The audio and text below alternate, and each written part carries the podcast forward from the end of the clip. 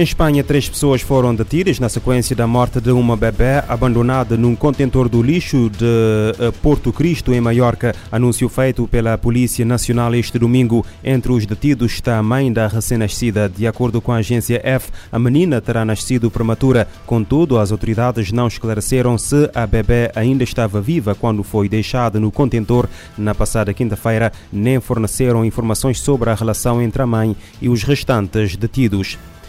Um contentor proveniente da América do Norte com mais de 400 eh, quilos de droga com um valor de mercado superior a 16 milhões de euros foi interceptado em Hong Kong, anúncio feito este domingo pelo governo daquele, daquela região. Segundo a agência de notícias espanhola EFA, a mercadoria foi interceptada a 25 de outubro na zona de inspeção de mercadorias da alfândega de eh, Tsing e pelas autoridades aduaneiras. Um homem de 23 anos foi detido no eh, sábado, de acordo acordo com a agência F, no total as autoridades detectaram 484 eh, quilos de droga no interior daquele contentor. O governo de Hong Kong explica que as investigações estão em curso e não está excluída a possibilidade de outras detenções.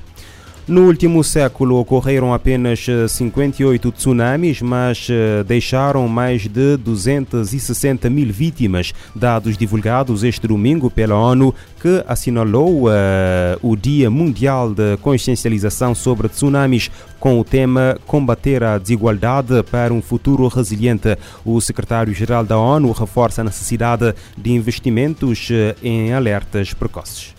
Em mensagem sobre a data, o secretário-geral da ONU, Antônio Guterres, lembrou que os tsunamis são a forma mais mortal de desastre natural. Segundo ele, este fenômeno natural expõe desigualdades profundamente enraizadas, infligindo maiores danos aos mais vulneráveis, pessoas com recursos limitados que vivem em comunidades marginalizadas e aquelas já afetadas por um caos climático que não causaram.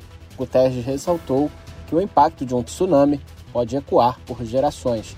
Atualmente, um terço da população mundial, principalmente nos países menos desenvolvidos e nos pequenos estados insulares em desenvolvimento, não está coberta por sistemas de alerta precoce que possam avisar antecipadamente sobre um tsunami. O líder da ONU ressaltou a iniciativa Alertas Prévios para Todos, que visa proteger a população global até 2027, dando prioridade às necessidades dos mais vulneráveis. Porém, o plano de ação requer um investimento de 3,1 bilhões durante os próximos quatro anos. Para Guterres, este é um pequeno preço para proteger todas as pessoas contra os riscos climáticos em rápido crescimento. Da ONU News em Nova York, Felipe de Carvalho. Embora os tsunamis sejam pouco frequentes, podem ter consequências devastadoras. Em média, cada tsunami causou a morte de 4.600 pessoas, mais do que qualquer outro desastre natural.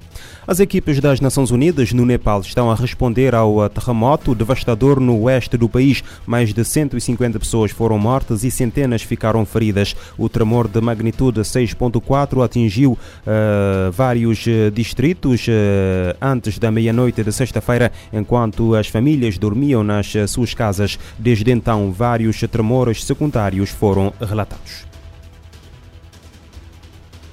O abalo foi sentido na capital, Katmandu, a cerca de 510 quilômetros de distância. As pessoas saíram correndo de suas casas com as lembranças dos terremotos mortais de abril e maio de 2015 ainda muito presentes.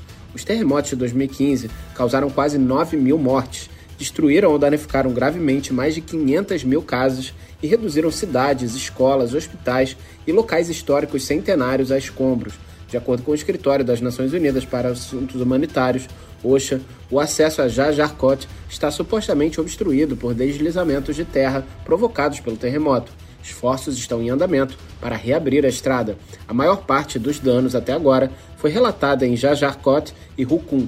O governo destacou helicópteros do Exército para busca e salvamento e enviou pessoal médico adicional para hospitais regionais e de campanha. As necessidades imediatas incluem apoio médico, resposta a traumas, extração de pessoas presas sob os escombros e evacuação das pessoas afetadas para locais mais seguros. O inverno iminente sublinhou a necessidade crítica de agasalhos e abrigo, cuidados de saúde e alimentação. As agências da ONU intensificaram a resposta, com o Fundo das Nações Unidas para a Infância, a Unicef, enviando equipes de ajuda humanitária e suprimentos, incluindo cobertores e lonas. A Organização Mundial da Saúde, OMS, também está mobilizando uma resposta, enquanto o Centro de Satélites da ONU, UNOSAT, foi ativado para realizar avaliações remotas de danos através de análise de imagens de satélite. Este é o maior terremoto a impactar o Nepal desde o terremoto de magnitude 7,3 em 2015 e é o mais recente de uma série de terremotos que atingiram o oeste do país no ano passado. Da ONU News em Nova York, Felipe de Carvalho. O Escritório das Nações Unidas para Assuntos Humanitários diz que o impacto deste último eh, terremoto está a agravar as dificuldades e vulnerabilidades das comunidades que ainda estão a recuperar de choques anteriores. O comunicado final da Cimeira Extraordinária da SADEC, que decorreu neste sábado em Luanda, indica que foram dadas orientações estratégicas sobre o destacamento da missão militar da SADEC na República Democrática do Congo, mas não são indicadas quais. Os líderes da organização regional também manifestaram preocupação com a deterioração da situação de segurança e humanitária no leste da RDC e com os relatos de retoma de ataques. Francisco Paulo, em Luanda. A Cimeira realizada neste sábado sábado em Luanda, mandatou o presidente em exercício da SADEC, coadjuvado pela troika do órgão, a redobrar os esforços diplomáticos entre Kinshasa e Kigali para uma paz na RDC. A SADEC refere, entre outras decisões, a preocupação com a situação de segurança e humanitária e com os relatos de retoma dos ataques e ocupação de parcelas no leste da RDC pelo M23, numa clara violação do cessar-fogo. Entretanto, o presidente em exercício da SADEC, João Lourenço, sublinhou na abertura do evento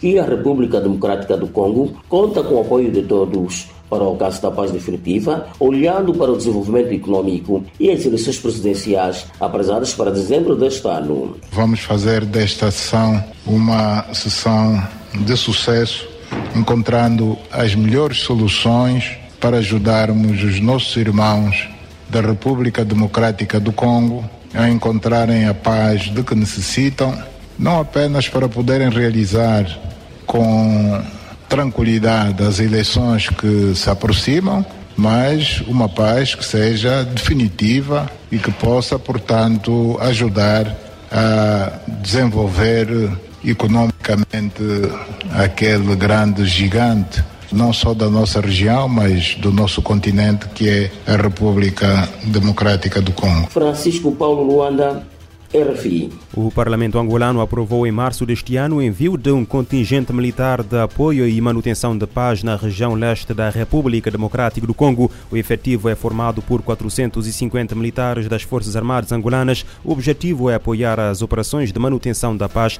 e as áreas de, de acantonamento dos elementos do movimento rebelde M23 naquela região.